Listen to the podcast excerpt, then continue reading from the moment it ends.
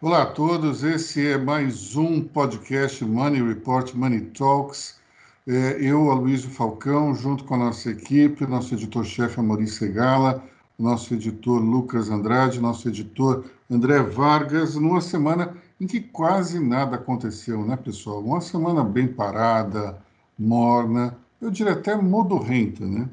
Talvez o, o acontecimento é, mais, digamos, fugaz tenha sido a nomeação relâmpago do novo diretor-geral da PF, Rolando Souza, mas tivemos é, sete dias de grandes emoções, é, a começar pela, pelo lockdown no Rio e novas medidas de restrição a, ao trânsito de pessoas na cidade de São Paulo, mas no caso do Rio de Janeiro, nós tivemos um, um aumento expressivo no, no, número de contaminações e também de mortes, né, Mauri? Bom dia a todos. Pois é, o Rio de Janeiro começa a ultrapassar São Paulo aí na, na, na taxa de contaminação. Antes de tudo, Luiz, eu queria dizer que eu estou me sentindo dentro de um episódio daquela série Black Mirror, sabe? Tá, é tudo tão estranho. A gente é, são é, uma distopia tão maluca que a gente está vivendo, com a tecnologia, novas tecnologias permeando tudo, a gente tem crise política, a economia uh, destroçada, uma pandemia, né? É um, é, um, é o momento mais estranho da minha vida, eu diria para vocês, viu? E, pois aí, a gente teve ontem, né, falando da, da, da, Prefeitura de São Paulo, que determinou aí o rodízio de 50%, né? Num dia circulam os carros de placa par e no outro dia carros de placa ímpar, eu queria perguntar para vocês, uh, eu vou pagar só 50% do meu, IP, do, do, meu IPVA também? Isso vale, não vale?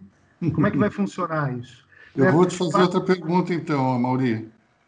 É no dia par, somente, somente carros pares, no dia ímpar, somente ímpares, né? Isso quer dizer, então, que quando tivermos o 31 e depois o dia 1, são dois dias em que os pares não andam, é isso? Pois é, acho que sim, né? Parece que é isso. O que dá a impressão, né, Luiz, que todas as medidas são tomadas de forma atabalhoada, né? Sem, sem nenhuma pesquisa, sem nenhum estudo técnico profundo. Você vê também a prefeitura aqui de São Paulo fechou algumas vias e o efeito foi trágico. Você, eh, as pessoas ficaram presas no trânsito, ficaram o transporte coletivo, os ônibus ficaram parados no trânsito porque as vias adjacentes ficaram todas lotadas. É, porque a gente, a gente precisa de lideranças positivas no Brasil. Eu já falei isso aqui, né? É impressionante, em todas as esferas a gente vive uma situação tão triste e dramática e eu não vejo uma liderança capaz de conduzir o Brasil, a sociedade, para um futuro melhor. Mais do que falta de liderança, tem um, um, uma trava total entre as lideranças existentes. Até no artigo que eu escrevi hoje, é o que os americanos chamam de deadlock é aquela situação na qual você tem um impasse tão grande que tudo fica travado. É, em dias de lockdown, nós estamos vivendo um, um deadlock político. Ou seja, é, Bolsonaro fica encastelado de um lado, dizendo que o que importa é economia, e do outro lado você tem governadores como João Dória dizendo que o que importa, na verdade, é saúde e não economia. Então, dentro dessas posições que são intransigentes, nada acontece. É, e a gente tem uma crise que acaba se, se prolongando, acaba piorando, simplesmente por conta da intolerância mútua dos nossos políticos. É um absurdo total e completo. Nessa, nessa situação de São Paulo, do rodízio parcial, a ideia é tão absurda que pode sobrecarregar o transporte público. Ou seja, você vai incentivar as aglomerações, pessoal no transporte público, apesar do uso da máscara, né, o uso obrigatório da máscara, mas assim, a gente vê que mesmo com a máscara, a proteção não é 100%, até pelo comportamento das pessoas, né? Nem todo mundo fica com a máscara o tempo todo, fica aquele tira, põe, é, é um pouco, um pouco surreal. E tem em relação à saúde, por exemplo, você tem o carro com a placa par, você só pode passar mal quando um dia para, assim, se você precisar ir para o hospital num dia ímpar, você está lá correndo o risco de tomar a multa, tem que arcar com essa, com essa consequência. Como que fica isso? Bom, você tem, você tem a questão da judicialização também, né? Todos, já tem uma série de, de, de mandatos que foram pedidos em relação a isso, vai dar uma confusão danada, especialmente porque no transporte público não é só a questão da máscara, mas se você tiver uma mão contaminada que, que encoste numa superfície que uma pessoa não contaminada encostar também, o vírus vai se transmitir. Isso é uma loucura total e completa. O André quer falar alguma coisa? Não, eu, a maluquice, a maluquice assim, né? Você vai, vai sair de casa, você está doente, você precisa sair de casa, você vai pegar um aplicativo. Você vai ter que escolher o aplicativo, o, o, o carro, pela placa. Porque o motorista de aplicativo ele não tem licença para. Ele não tem licença especial. Aquilo, o aplicativo é uma espécie de bico informal. Ele não tem uma licença da prefeitura para atuar em qualquer dia diferente de táxi. Então, assim, é, é, um, é uma insanidade. Não tem nada planejado e, e, não tem sequer uma experiência planejada. Que acontece em outros países. Vamos experimentar fazer isso, ver o que acontece. Nada, nada, é tudo na base da, da, da pancada, do vamos fazer. Vai que dá. Eu não sei se vocês viram a entrevista do, do governador de Nova York, Andrew Cuomo, ele compartilhou uma pesquisa feita que é extremamente intrigante. Segundo essa pesquisa, dois terços dos novos hospitalizados nos, é, nas clínicas de, do Estado, eles estavam é, praticando isolamento. É, pouquíssimos utilizaram transporte público ou saíram até de casa. Então, nós temos uma situação que é que é o seguinte, então tá, o, o prefeito Bruno Covas quer que todo mundo circule menos, só que dentro de casa existem também riscos que as pessoas não, não estão parando para pensar e porque o, os governos, as autoridades, em vez de investirem em educação, preferem adotar medidas restritivas que talvez não funcionem ou até piorem, como é o caso desse rodízio é, estendido. Se a gente pensar que, é, primeiro, é, essas pessoas estão em casa, mas estão em contato com entregadores, ou então estão recebendo produtos que foram manuseados por alguém e esses produtos não são esterilizados, ou ainda entram num elevador que pode ter sido é, frequentado por pessoas contaminadas, tudo isso faz parte de um quadro que pode levar alguém que fica dentro de casa a ser contaminado. Eu, pessoalmente, conheço uma pessoa que a única coisa que ela fez foi entrar no elevador do prédio dela, algumas vezes, e ela ficou, e ela, ela foi contaminada, foi infectada. Ou seja, é, é uma situação na qual é, é preciso educar, é preciso ensinar, mas a impressão que eu tenho é que prefeito, governador, mais preocupado em simplesmente proibir do que educar. Quando isso acontece, é, é uma receita para um fracasso e para a tragédia, né? enfim. É curioso é, é, esse estudo, além de Nova York, né, Luiz, que dois terços dos contaminados estavam em casa, porque a gente tem exemplos de isolamento social bem sucedido, né, na Itália, na, na Espanha e na China também, inclusive, né? Então, é, é, realmente é surpreendente essa pesquisa lá de Nova York, dos Estados Unidos. Mas sabe que faz um certo sentido com a Itália, viu, Mauri? Porque a, a Itália fez o lockdown e continuou subindo o número de internações, lembra disso? É que eu acho que lá eles não fizeram pesquisa específica para perguntar se os novos internados é, hospitalizados, se eles tinham é, ficado mesmo em casa. A gente não tem essa mesma pesquisa que foi feita lá, mas na Itália, se você olhar a curva de internações, você vê que mesmo depois do decreto de lockdown, mesmo depois de 14 dias, que seria o prazo para que o, houvesse todo o ciclo de, de, contaminação, os números continuaram crescendo e foram crescendo até recentemente. Então, faz sentido isso. O, o vírus, primeiro, ele, a gente ainda não sabe exatamente todas as características que, que fazem dele algo tão poderoso, mas o fato é que é, em casa não é um sinônimo de 100% de segurança. O isolamento ele ajuda, mas ele não resolve totalmente. Então tem outras medidas que precisam ser adotadas, além do isolamento, que é algo que simplesmente não se discutiu e precisa entrar, no, precisa entrar nessa roda agora. Né? A gente não pode deixar essa, esse tipo de informação é, ficar restrita somente a uma elite. É, as pessoas precisam começar a praticar esse tipo de hábito, que, que é o de esterilizar é, objetos que venham de fora, que é ter o cuidado, talvez, de utilizar o lisoforme. Como eu não sou médico, não tenho noção exatamente do que precisa ser feito, mas, evidentemente, alguma coisa precisa ser, ser ensinada. Não sei se é a questão de não usar, não deixar todos os sapatos no hall, não sei. Mas algumas informações elas, elas precisam ser compartilhadas e, e simplesmente isso não aconteceu até agora.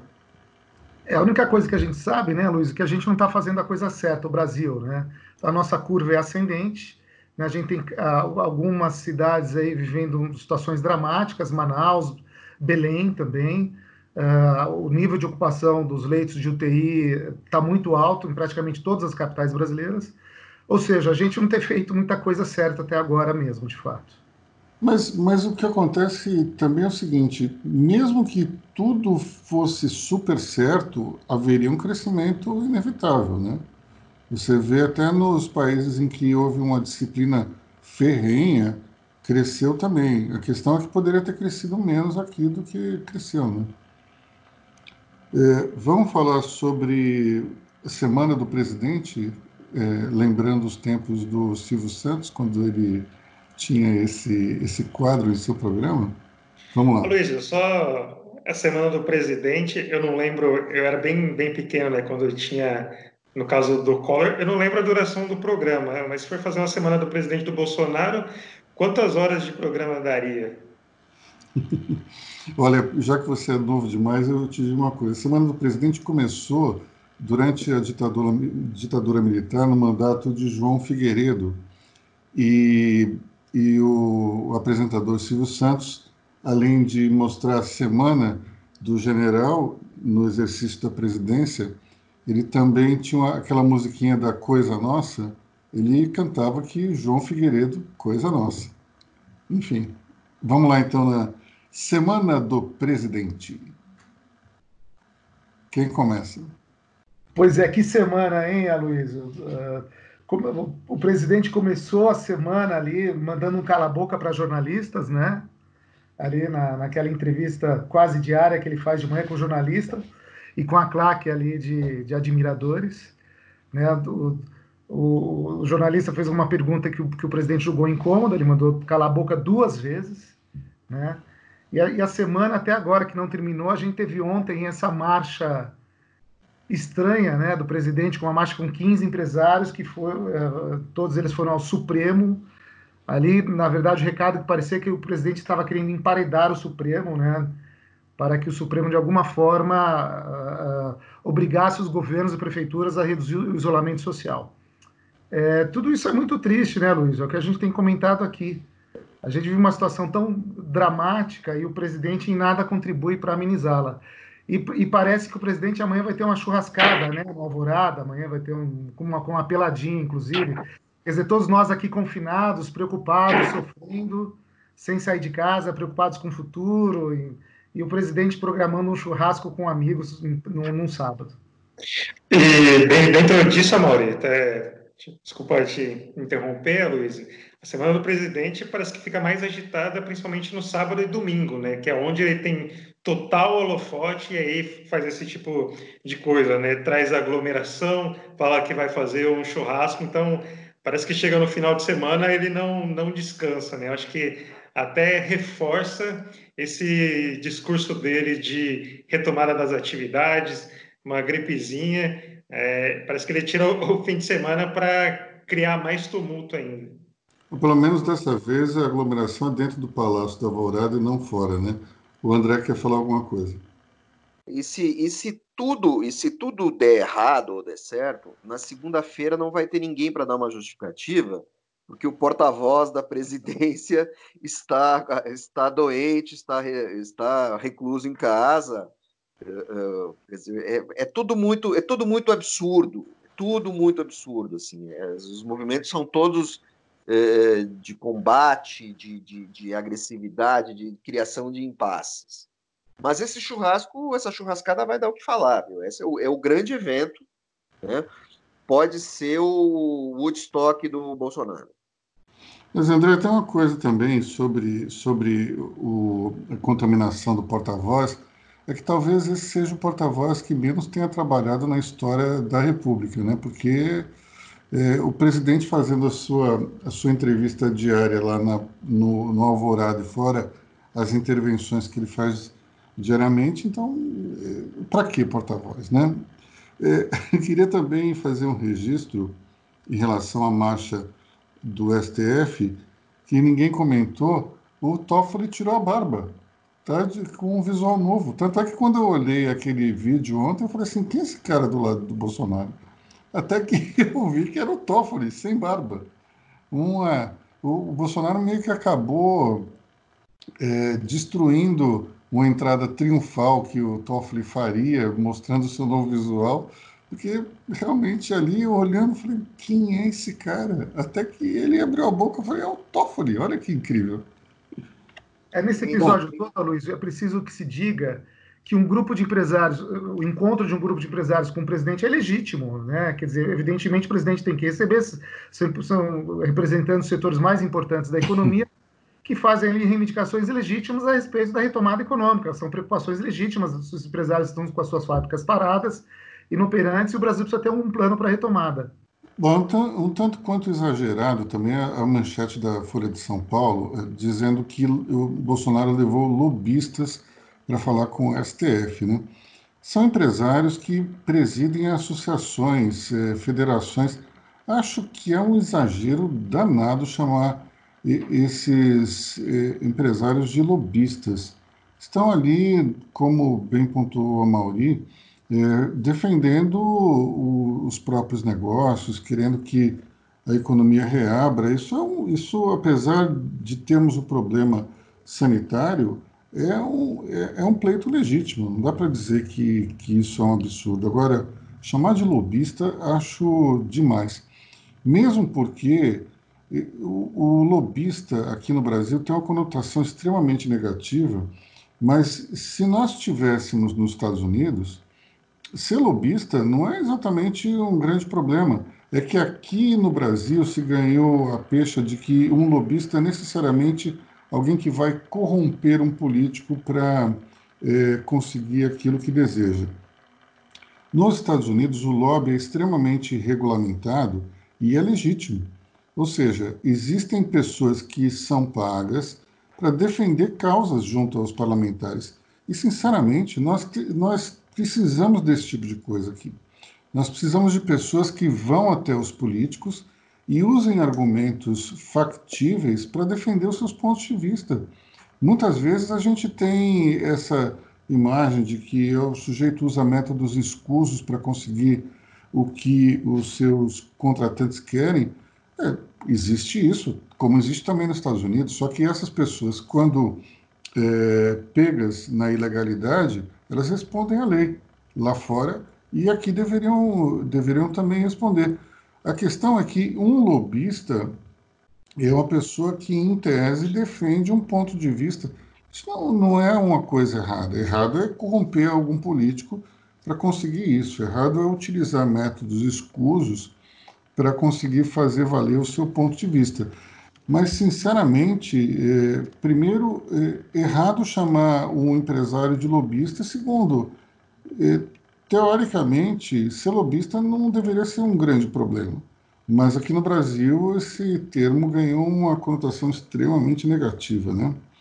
E falando em conotação negativa, tivemos um certo estremecimento, ou digamos, uma situação tanto quanto inusitada ao vivo da secretária da Cultura, Regina Duarte, numa entrevista para a CNN.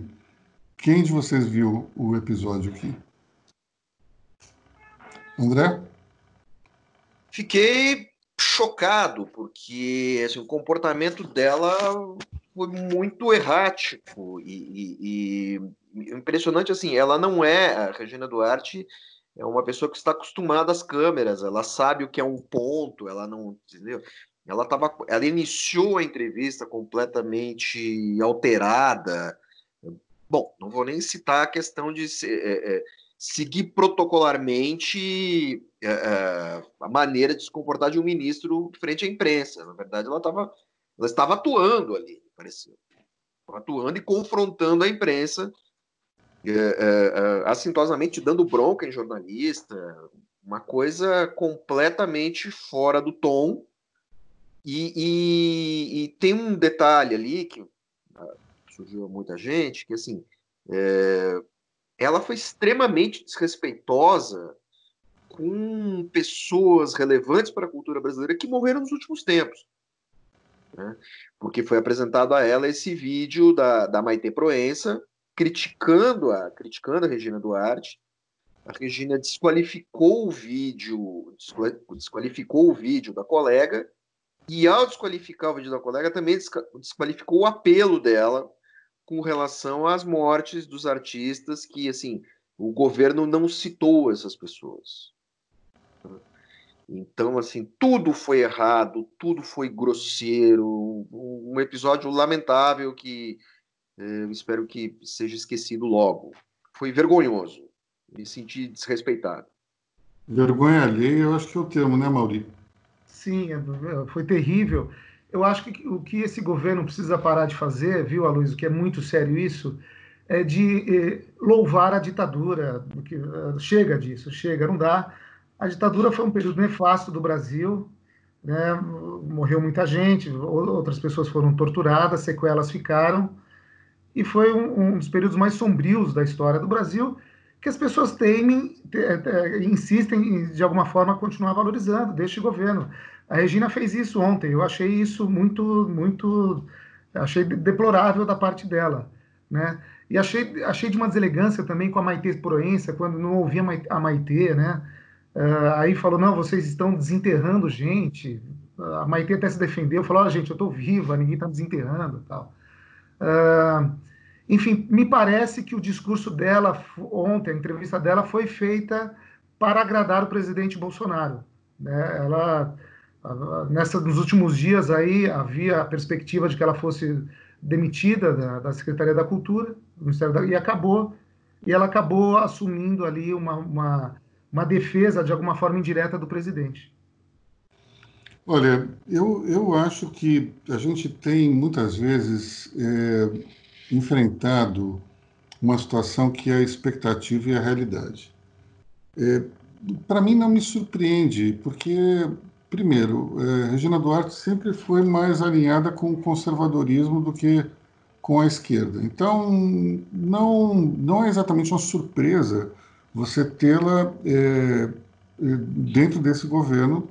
E acho que muita gente, de alguma maneira, ficava um tanto quanto dividida, porque, afinal de contas, uma atriz poderia, em tese, dar um, dar um tipo de de ar um pouco mais progressista à administração Bolsonaro, mas o fato é que se ela aceitou é porque ela tem algum tipo de identificação com o presidente, como várias vezes ela disse. Então não me surpreende exatamente esse tipo de atitude. O que me, o que me deixa estarrecido é a falta de jogo de cintura num momento como o da entrevista. É, ao ser confrontada com a questão da, da ditadura, era simplesmente mais fácil ter dizendo, olha, que passou, passou e acabou. É, ou então ficar confrontando a, a, a fala da Maitê, diz, é, criticando aquelas, aqueles jornalistas que estavam no, no estúdio, se comunicando com ela através do fone, me pareceu algo é, amador. Esse é o grande problema da comunicação do governo Bolsonaro. É um show de amadorismo em todos os aspectos. Quando você vê do titular da Secretaria de Comunicação a um ministro ou uma secretária, é, é um festival de amadorismo. São pessoas que simplesmente não entendem de comunicação. O secretário Fábio Weingarten um sujeito que fazia pesquisa de Ibope e checagem de anúncios. Esse sujeito nunca na vida dele se preocupou com o que é uma entrevista, com o um relacionamento com jornalistas. Simplesmente é uma pessoa mais voltada para o mercado publicitário. Isso é legítimo. Teve, nós tivemos inúmeras pessoas com esse perfil dentro do governo. É, só que essas pessoas que vieram da área publicitária tinham uma sensibilidade. O secretário de comunicação ele deve ser alguém que faça a ponte entre o governo e a imprensa. O Fábio Weingarten faz o contrário. Ele é uma ferramenta adicional para bater nos órgãos eh, de comunicação que, de alguma maneira, têm críticas ao governo. Tem alguns que exageram nas críticas? Tem, claro. Tem pessoas mal intencionadas? Tem também. Só que é, esse tipo de atitude ele é generalizado. Ele não pega somente uh, aos inimigos do, do poder. E vamos também vamos também pensar no seguinte: se é, existem críticas, elas têm que ser rebatidas com serenidade. Não estamos numa guerra, estamos numa batalha. Se aspecto belicoso que vem da personalidade do presidente Bolsonaro contamina todo mundo na administração. Você tem até pessoas que normalmente são ponderadas e, e têm uma certa tem, tem, um temperamento mais afeito ao diálogo, também é, partem para o confronto muitas vezes. Aí eu vi isso acontecer nos últimos dias. Então, é, o que acontece com a Regina Duarte acontece com o governo inteiro. Simplesmente não se admite nenhum tipo de crítica ou de contestação e já se vai diretamente para a briga. É uma pena. E falando em briga, é, há, há uma continuidade aí na, na, no caso envolvendo o Sérgio Moro e as suas acusações de interferências políticas na Polícia Federal. Nós tivemos aí um pedido nessa semana é, de que o Palácio do Planalto mostrasse um vídeo de uma gravação, de melhor, de uma reunião, é, na qual o presidente teria pressionado o, o, então ministro Moro e até o, o ameaçado com demissão. Né? Quem fala sobre isso? Eu posso, posso falar sobre isso? Estava até vendo algumas coisas antes. Se o, o, depoimento do Moro, a Polícia Federal, decepcionou um pouco, muita gente esperava um conteúdo explosivo, essa, a gravação dessa reunião aí tá, tá dando o que falar, né? Primeiro teve a declaração do Bolsonaro, falou que ele mesmo ia apresentar é, essa reunião, que não foi discutido nada demais, que ele tinha conversado com, com os ministros, que os ministros tinham concordado em apresentar o vídeo, só que aí depois, é, obviamente, o Bolsonaro recuou, né? Falou que ia, que ia ver ali tal, uma, uma orientação, e agora o governo está fazendo jogo duro para apresentar esse vídeo. O ministro Braga Neto da Casa Civil é, falou ontem que nem todas as reuniões são gravadas.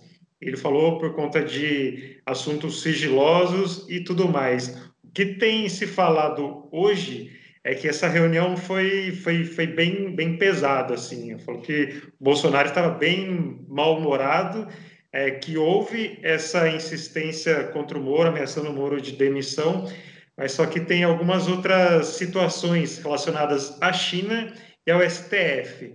É, eu acho que as coisas mais sensíveis seriam relacionadas a isso, críticas pesadas ao STF e questões relacionadas à China. Resta saber se o Celso de Mello vai aceitar o argumento do governo para não apresentar esse vídeo. Ô, Lucas, é, é, Nós tivemos verdade, ali no, a forma de desculpa.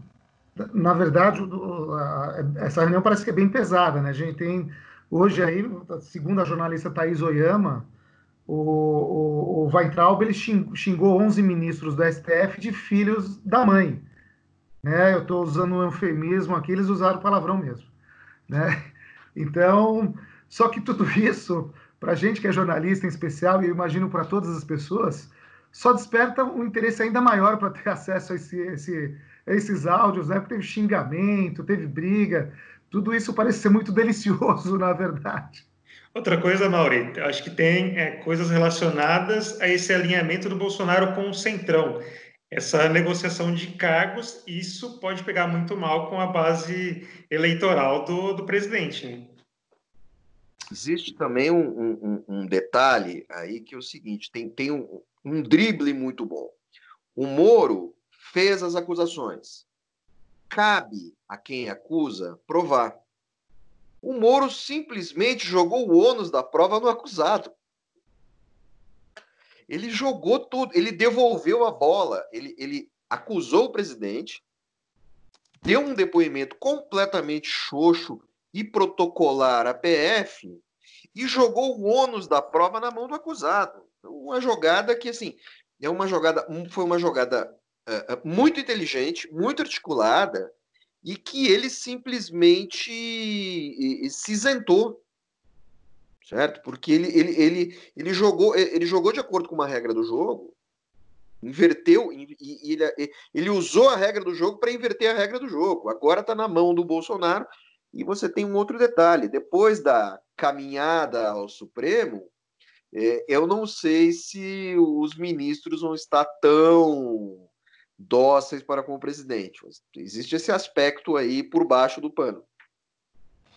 Olha, tem, tem, tem dois aspectos interessantes nisso tudo aí. O primeiro é que você é, o, o, presidente primeiro ele, ele tem que se decidir de que lado ele está. Se ele quer agradar o STF ou se ele quer desagradar o STF, porque está sempre nessa situação. É, na semana passada, por exemplo, ele dizia que o Toffoli era uma grata surpresa em função do, das dificuldades que ele tinha com o Congresso.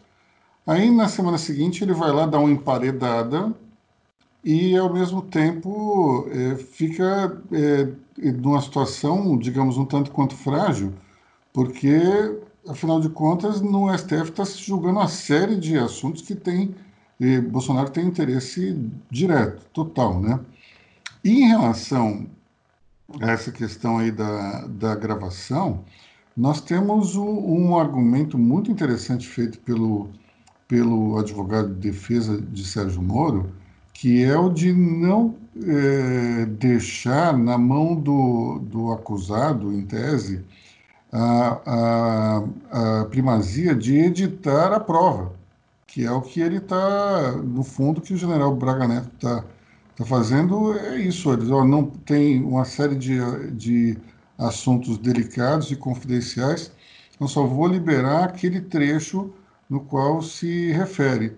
Nós temos um problema aí que é o seguinte: o acusado vai selecionar um material que vai ser levado ao, ao juiz. Me parece um tanto quanto esquisito.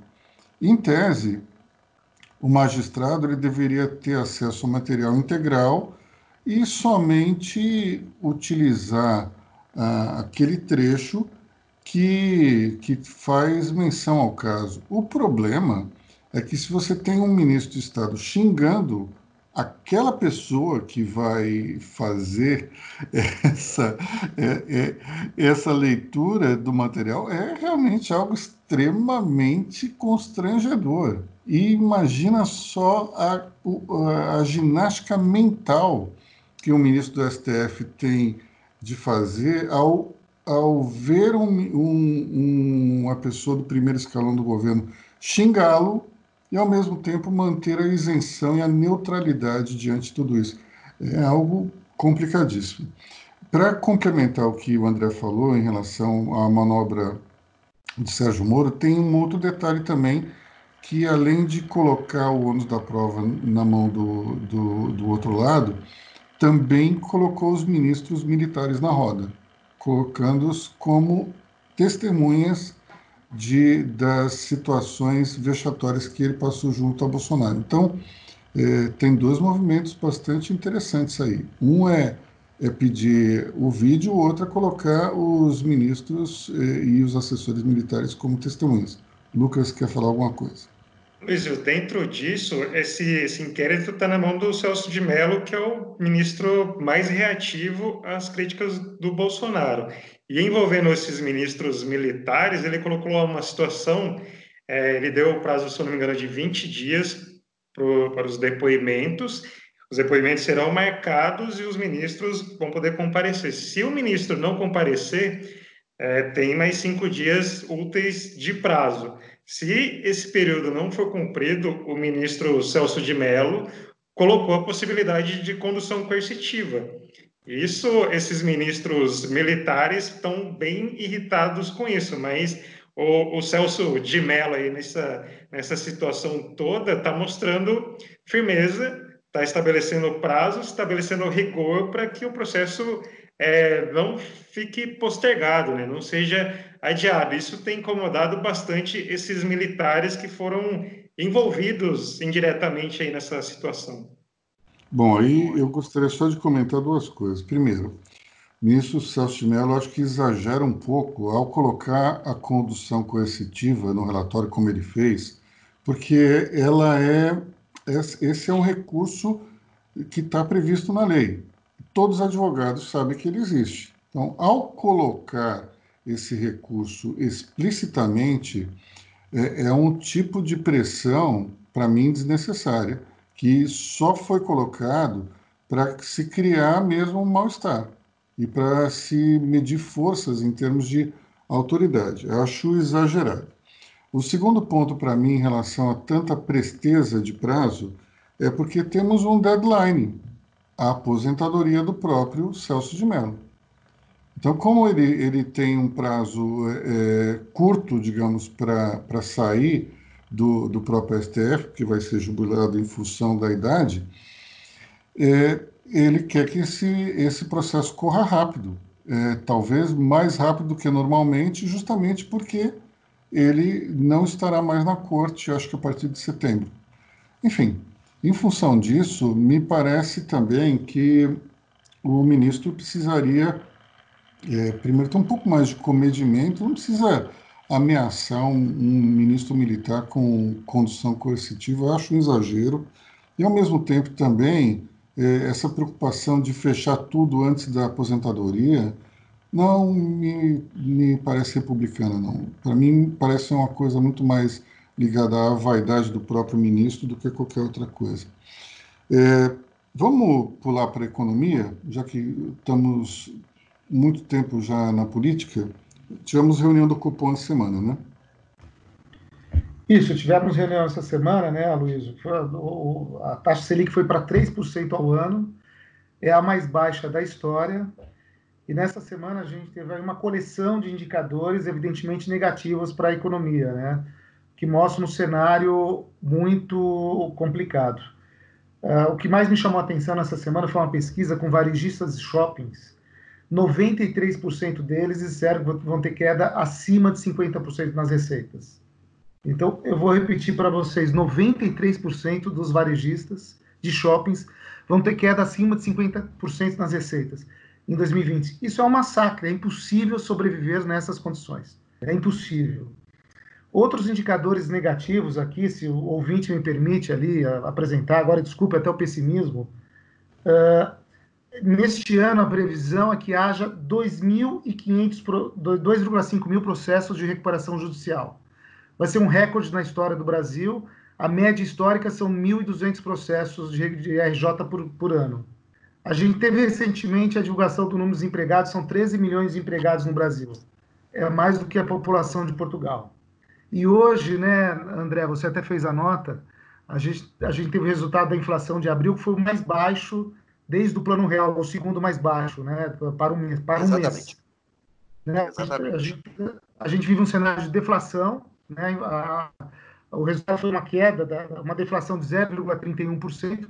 Por que, que acontece a deflação? A explicação é simples e óbvia, não tem consumo, ninguém está comprando nada, então os preços caem. Uh, eu, eu falei de todos esses números só para. E, isso a gente também tem um dólar chegando hoje perto dos seis reais. Né? Eu apresentei esses dados só para a gente ter a, a, dimensão do tamanho da encrenca que o Brasil terá pela frente para tentar superar esse cenário. Bom, nós tivemos também um dado interessante aí, até foi alvo de uma nota nossa, que a linha de crédito que o governo criou para às pequenas e médias empresas de 40 bilhões de reais, ela simplesmente não está chegando a, a esses empreendedores. É, tem uma razão para isso, que é a regra é, da medida provisória 944, ela é, obriga, ou melhor, ela exige que as empresas que, que queiram fazer parte desse programa tenham uma folha de pagamentos processada por um banco. Isso é, é um problema sério, porque pequenas e médias empresas não fazem isso. O resultado é que somente 1% do total de 40 bilhões acabou sendo liberado para os pequenos empreendimentos. São somente 413 milhões de reais que foram emprestados. É, a expectativa que o Banco Central tinha era de, de ajudar 12 milhões de trabalhadores, que, afinal de contas, essa linha de crédito é para pagar salários, e somente 304 mil pessoas foram beneficiadas pela linha de crédito. Ou seja, mais uma demonstração de que toda vez que o governo entra é, é, para fazer é, as suas regras, é, acaba sempre pesando a mão, e você tem aí quase 40 bilhões de reais que não foram utilizados talvez não sejam utilizados nem na sua metade por conta de regras que, que talvez sejam desnecessárias. Enfim, é, por conta até dessa confusão toda, o dólar foi a seis reais, né? Exatamente, está chegando hoje aí perto dos seis reais. Né? É o maior valor nominal da história. O valor nominal é, é sem considerar a inflação, né, Luiz? Da, Uh, uh, chegou hoje, acho que está hoje seis reais, né? Ontem a gente fechou em 5,84, né, Lucas? Isso. E hoje a gente está se aproximando dos seis reais. E algumas casas de análise já falam até num dólar no final do ano acima de sete reais, né? Que é e te, houve uma declaração no início do ano do, do, ministro da Economia, Paulo Guedes, em que ele dizia que se o, se o dólar chegasse, o, ele precisava fazer muita besteira para o dólar chegar a cinco reais. O dólar passou de longe dos cinco reais, né? Só que a gente precisa considerar, evidentemente, a crise do coronavírus nesse cenário novo aí. É, não é só o governo, evidentemente, que levou a cotação do dólar a um valor tão alto, né? Bom, para fechar a semana, tivemos a nomeação. É, vamos falar só. É, a gente começou falando da, da nomeação do Rolando Souza PF. Vamos só terminar fazendo uma amarração em cima desse episódio, que foi extremamente a toque de caixa. Né? Se, se nomeou é, pelo Diário Oficial, o Diário Oficial saiu de manhã e logo no começo do expediente o Rolando Souza tinha tomado posse, ao contrário do que aconteceu com aquele que foi sem nunca ter sido, é, Alexandre Ramagem. Né? Ele foi nomeado pelo Diário Oficial, o ministro Alexandre Moraes é, cancelou essa indicação. E só para encerrar uma discussãozinha rápida, vocês acham que um ministro de STF tem digamos, como atribuição é, cancelar a nomeação feita pelo executivo, eu lembro que a razão pela qual se, foi, se, se utilizou para suspender a nomeação é que, em tese, Alexandre Ramagem teria uma ligação forte com a família Bolsonaro e poderia isso poderia criar, digamos, um conflito de interesse. Mas eu pergunto a vocês, um assessor de Alexandre Ramagem, como é o caso de Rolando Souza, também não estaria enquadrado na mesma categoria?